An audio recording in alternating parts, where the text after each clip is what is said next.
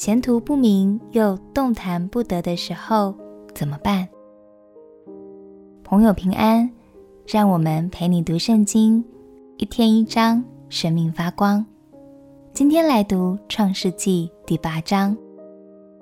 这一章我们会看到方舟漂流了一百五十天之后，洪水终于开始下降，船最终也停在了亚拉腊山。这座山就位于现在的土耳其东北边，也是土耳其境内最高的一座山。虽然等洪水完全消退还需要很长一段时间，但挪亚也没让自己闲着发呆哦。让我们一起来读《创世纪》第八章。《创世纪》第八章，神纪念挪亚和挪亚方舟里的一切走兽牲畜。神叫风吹地，水势渐落，渊源和天上的窗户都闭塞了，天上的大雨也止住了，水从地上渐退。过了一百五十天，水就渐消。七月十七日，方舟停在亚拉腊山上，水又渐消。到十月初一日，山顶都现出来了。过了四十天，挪亚开了方舟的窗户，放出一只乌鸦去。那乌鸦飞来飞去，直到地上的水都干了。他又放出一只鸽子去，要看看水从地上退了没有。但遍地上都是水。鸽子找不着落脚之地，就回到方舟挪亚那里。挪亚伸手把鸽子接进方舟来。他又等了七天，再把鸽子从方舟放出去。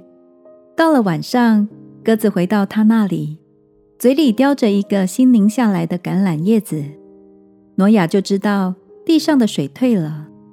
他又等了七天，放出鸽子去，鸽子就不再回来了。到挪亚六百零一岁正月初一日，地上的水都干了。挪亚撤去方舟的盖观看，便见地面上干了。到了二月二十七日，地就都干了。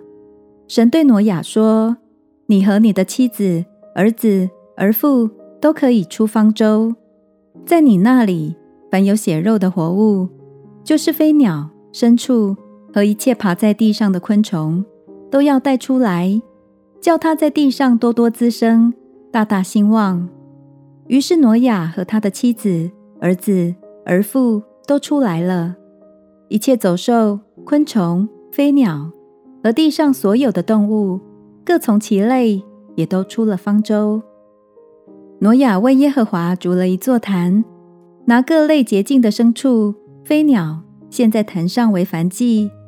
耶和华闻那馨香之气，就心里说：“我不再因人的缘故咒诅地。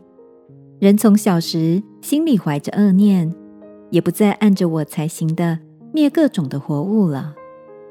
地还存留的时候，稼穡、寒暑、冬夏、昼夜就永不停息了。”在等待洪水完全消退的期间。挪亚持续照顾好家人和整船的动物。他一边放鸽子去探路，随时调整策略，一边耐心等待。等时间合适了，天父就引导他们迈入一个全新的开始，使他们兴旺起来。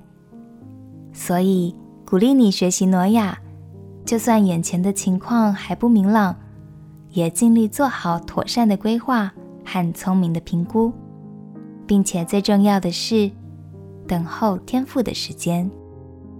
相信，当我们做好我们能做的部分，也跟随天父的引导，未来一定是值得期待的哦。我们一起来祷告：亲爱的天父，求你赐给我智慧，能聪明妥善地规划好手上的工作。更能敏锐察觉你的引导。